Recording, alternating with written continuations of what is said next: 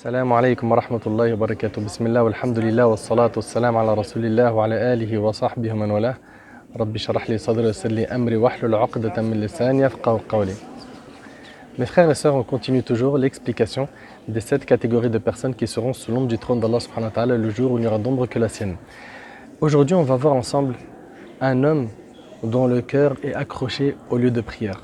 C'est un homme qui aime les mosquées. C'est un homme qui aime venir prier à la mosquée. Son cœur est attaché à la maison d'Allah subhanahu wa ta'ala. Et d'ailleurs, comme vous le savez, dans un hadith, le prophète a dit que les endroits les plus aimés d'Allah sont les mosquées. Également, notre prophète il nous a enseigné que si on voit quelqu'un fréquenter régulièrement la mosquée, témoigner qu'il est un croyant, qu'il a la foi. Donc c'est un signe de piété que de venir à la mosquée. Et il faut savoir, mes frères et sœurs, que aujourd'hui, malheureusement, on a beaucoup de gens qui ne prient pas, qui ne prient pas du tout. C'est même pas ils vont pas à la mosquée, c'est ils ne prient plus. Et ça, Wallah al ça fend le cœur. Ça fend le cœur de voir que vous avez coupé un grand lien avec Allah subhanahu wa ta'ala. Ça fend le cœur de voir que certains ont coupé leur lien de communication avec Allah subhanahu wa ta'ala. Pourquoi? Pourquoi tu délaissé la prière?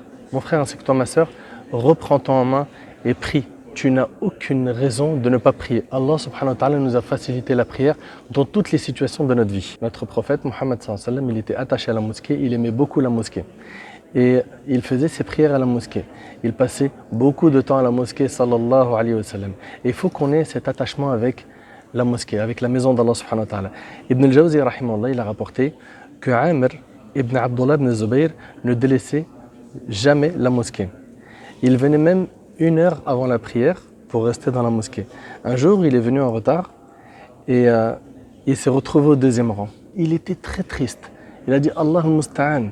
Il a commencé à, se plaindre à Allah subhanahu wa ta'ala. Il a dit par Allah, je n'ai jamais prié au deuxième rang. C'est pas il n'a pas prié à la mosquée, c'est il n'a pas prié au premier rang ce jour-là et c'est ce qui a fait que ça lui a fait mal au cœur.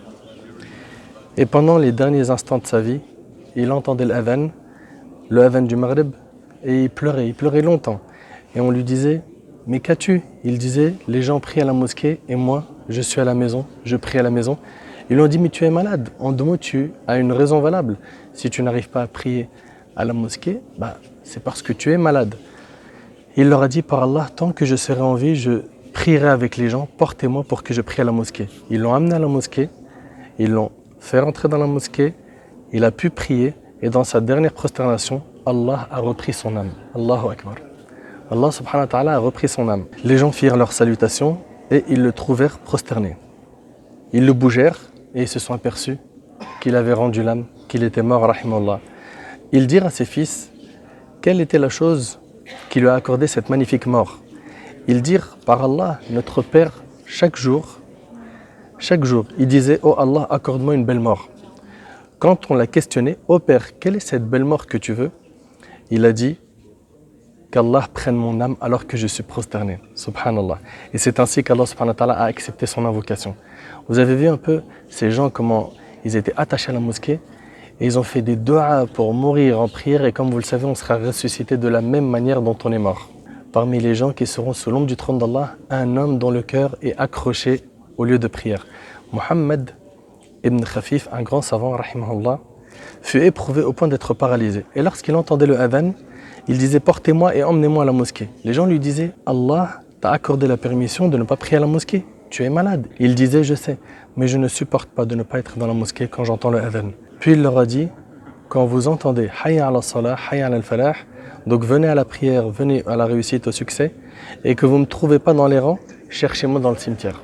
Cherchez-moi dans le cimetière. C'est-à-dire que coûte que coûte, je vais faire la prière à la mosquée. Où en sommes-nous par rapport à ce comportement Par rapport à notre attachement au lieu de prière? Malheureusement, on est attaché à nos smartphones, on est attaché au bas des immeubles, on est attaché à la télé, on est attaché au euh, café, au restaurant, etc. Et on n'a pas cet attachement avec les maisons d'Allah subhanahu. Un vrai croyant est celui qui aime la mosquée de tout son cœur. Un jour, l'imam Malik était avec Ibn Wahb, un parmi ses élèves, il parlait avec lui dans la rue. Jusqu'à ce que le adhan commença. Ibn Wahb s'en alla, l'imam Malik a vu qu'il avait pris une route qui n'était pas celle de la mosquée.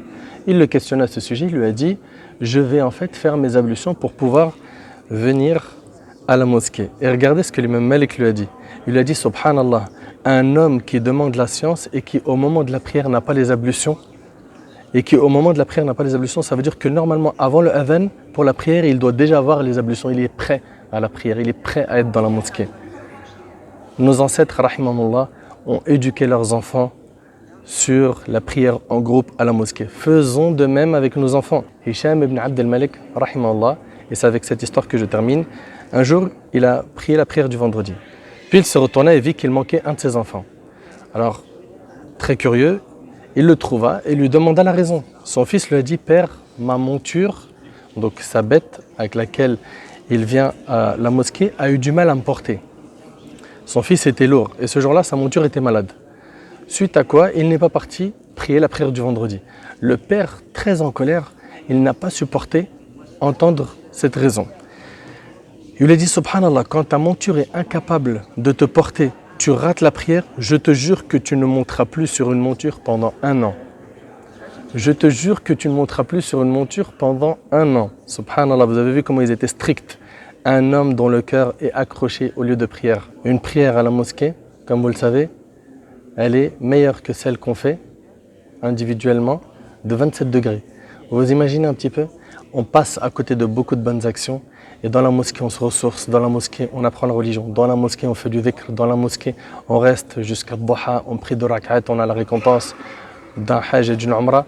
Vous connaissez tous ces hadiths Dans la mosquée, on éduque. Dans la mosquée, on apprend. Dans la mosquée, dans la mosquée, dans la mosquée.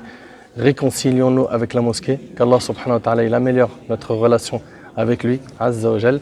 أسأل الله سبحانه وتعالى أن ينفعني بما قلت وننفعكم بما سمعتم هذا ما أعلم والله عز وجل أعلى وأعلم سبحانك اللهم وبحمدك أشهد أن لا إله إلا أنت أستغفرك وأتوب إليك